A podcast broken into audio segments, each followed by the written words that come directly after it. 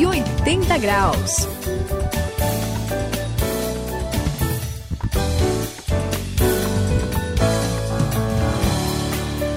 Eu sou o André e atenção! Nessa virada de 180 graus está todo mundo convocado para assumir a sua posição nessa missão. Nossa, André, é, coisa séria aí. Tá pensando... Eu sou a Suzy, eu também tô Opa. convocada, junto com todo é. mundo aqui que teve um encontro com Deus. Você também, hein, Sayão? Ah, esse. Tá convocado, tá? não tá? Convocado. claro. Peraí, calma aí. Alguém falou no meu nome? O que que houve aí? Ô, calma, Sayão, calma, né? Opa, cheguei agora. Não, tudo bem, pessoal. Brincadeira, vamos lá. Eu já me apresentei nessa convocação. Opa. Essa convocação que é muito importante e é feita diretamente por Deus. Isso que vocês dois estão falando nessa convocação é conhecido, pessoal, por chamado, hum. chamado de Deus. Todo mundo é chamado por Deus. Quem está nessa comunidade da fé que conheceu Jesus para executar alguma tarefa específica, usando aquilo que a gente tem falado, o dom que Deus nos concede pelo Espírito. E vocês aí estão curiosos para saber? Mas com certeza está falando de um jeito assim. saber mais sobre o assunto? Então prestem atenção, vocês aqui, André e Suzy e toda a galera que está com a gente hoje. Este é o assunto dos 180 graus. Você também está convocado.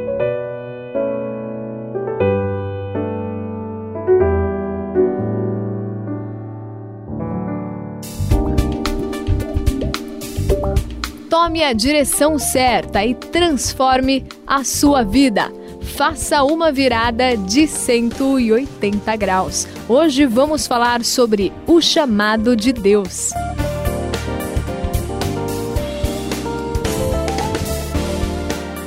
É, a gente tá vendo aqui, todo mundo tá convocado, né? Tá convocado. É, é muito legal isso, gente, porque Deus chama todo mundo para exercer alguma função dentro, lembra da família, sim, da grande sim. família que Deus formou? Então, todo mundo tem um, um, papel específico, um chamado específico de Deus em cada ministério, num ministério específico. E na virada de 180 graus, não existe espectador. Todo mundo tem que participar.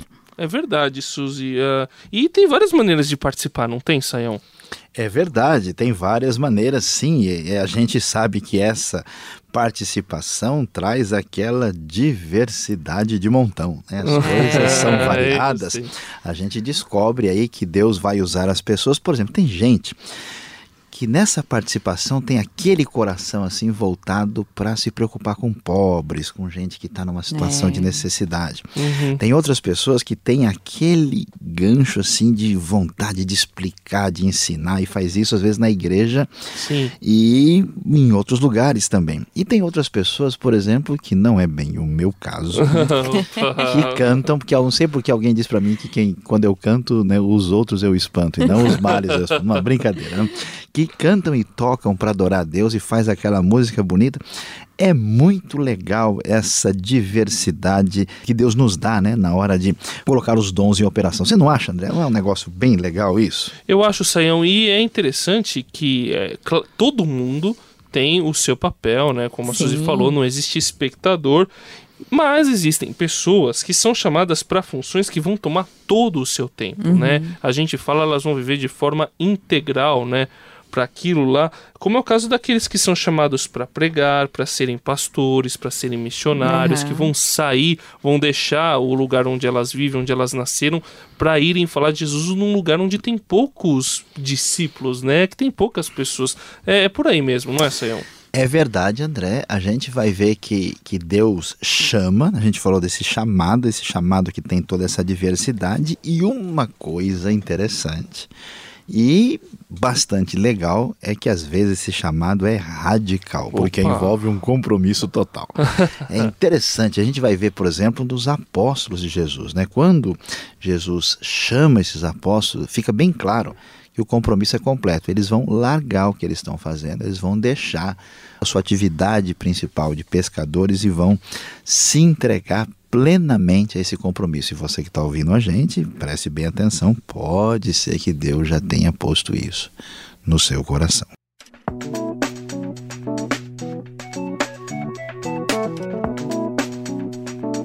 180 graus, a virada da sua vida. Gente, que legal, né? A gente está falando aqui de, de gente que é, deixa a sua vida, as, tudo, né? coisas, tudo, tudo. para poder servir a Deus, né, em algum ministério. Mas também a gente tem gente que não deixa as coisas, né, não deixa atividade a atividade que está fazendo, mas exerce algumas funções parecidas, né, é com aqueles que estão no ministério integral. É né? interessante. Por exemplo, uh, na Bíblia, a gente pode ver o caso de Amós, né, que era um fazendeiro, né, mas ele foi chamado para ser profeta. Só que ele não vivia do ofício de profeta. Você conhece algum outro exemplo, Saião, de, de casos assim? Olha, Suzy, é verdade. A gente vai ter ah, na Escritura, ah, talvez um exemplo muito interessante, onde a gente vê as duas coisas acontecendo, é na própria vida do apóstolo Paulo. Né? Paulo, ah, é em certos momentos, a gente vê que ele está fechado integralmente com o ministério. Em outros momentos, quando a circunstância muda, ele vai trabalhar fazendo tendas. Fazedor de tendas. É um negócio é, interessante, interessante, né? E, e, é, e é bom a gente ver isso, né? para as pessoas perceberem essa questão do chamado de Deus, que existe chamado específico, né? Uhum. Pessoa que é chamada para assim ter essa dedicação completa. E quando isso está no coração, não tem jeito. Eu é vejo verdade. gente fugindo para lá e para cá, chega na hora, a pessoa não tem como resistir.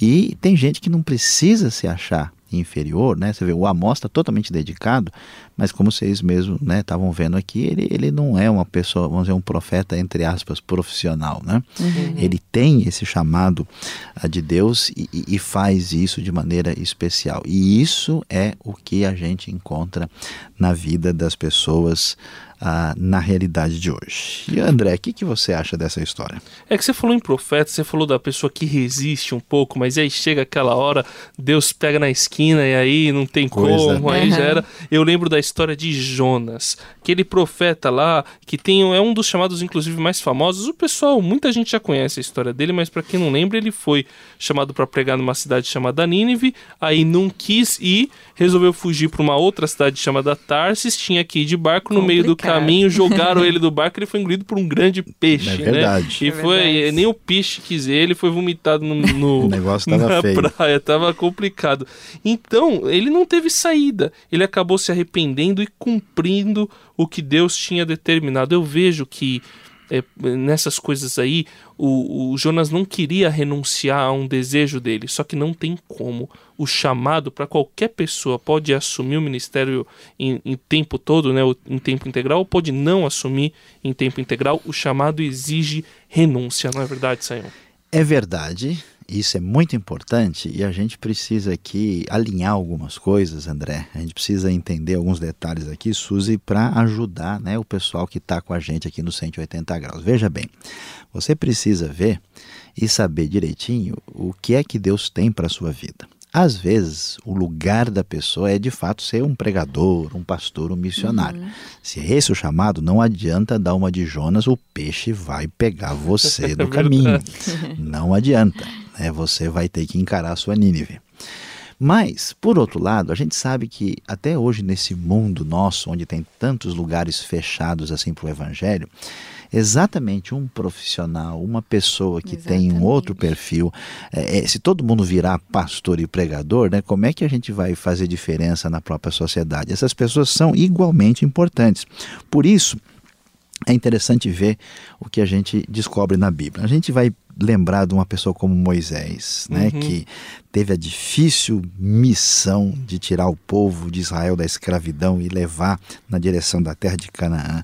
A gente vê a história de Isaías, um jovem no momento difícil da história sendo chamado. Tinha morrido o rei que ele tanto gostava. Pois né? é, no momento tão difícil e ele vai e é chamado por Deus para ser profeta naquela situação tão interessante, mas eu queria que vocês prestassem atenção comigo um negócio muito especial e fundamental. Hum. Quando a gente fala em chamado, eu tô olhando para vocês aqui, eu sei que a Suzy tem um chamado, o André tem um chamado, uhum. eu tenho um chamado. O que que balança na gente? A gente descobre que na hora do vamos ver, a gente não tem aquela capacidade correspondente ao chamado. A gente se vê Verdade. completamente limitado. Isso, a gente vai ver isso na vida de Isaías. O Isaías, quando viu, falou: Senhor, eu nem. Minha boca não está nem limpa direito. Como é que eu vou fazer alguma coisa? Moisés, na hora do vamos ver, ele saiu fora e falou: Senhor, eu tenho meu irmão Arão aí, não serve? Né? Uhum. O que, que é legal, o que, que é bonito? É que quando Deus faz as coisas, Ele não só nos chama, mas Ele vai nos capacitar. Para que as coisas sejam feitas do jeito que Deus quer, elas acontecem de maneira especial e milagrosa. Eu quero assim encerrar a gente falando aqui, lembrando da, da história bonita lá da multiplicação dos pães e dos peixes. Né? O que, que tão, tem tão de bonito ali? É a gente ver o pessoal, os discípulos desesperados, eles têm que fazer a obra de Deus, a missão, e tem uma multidão enorme, faminta, eles não sabem o que fazer. Jesus pergunta: o que, que você tem aí? Cinco pães e dois peixes. Pois é. E aí, então faz o seguinte: me entrega isso e aí Jesus dá graças e o que acontece? Com cinco pães e dois peixes se alimenta a multidão. A nossa incapacidade, ela é vencida pelo milagre de Deus, aquilo que a gente nunca vai fazer quando Deus chama pelo seu poder, pela sua ação extraordinária, a coisa acontece. Foi assim com Isaías, foi assim com Moisés e vai ser assim com a gente e com você que está me ouvindo e que é chamado por Deus. Andando à beira do mar da Galileia, Jesus viu Simão e seu irmão André lançando redes ao mar, pois eram pescadores. E disse Jesus: Sigam-me, e eu os farei pescadores de homens. No mesmo instante, eles deixaram as suas redes e o seguiram. Marcos, capítulo 1, versículos 16 a 18.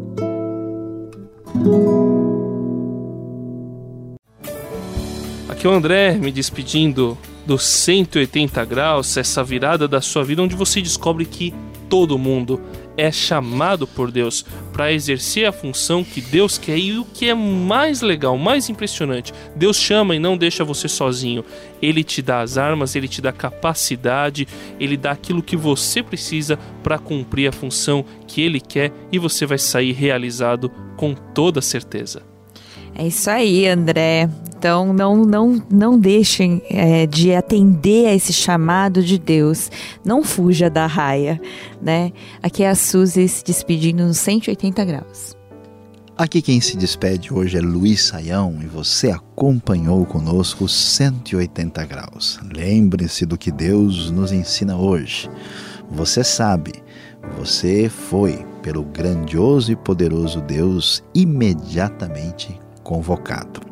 Já que você recebeu esse recado, preste atenção. Não fuja do seu chamado. 180 graus, a virada da sua vida. É uma realização transmundial. Ficou com alguma dúvida ou quer saber mais sobre o que foi discutido no programa? Então escreva para programa 180 graus arroba transmundial.com.br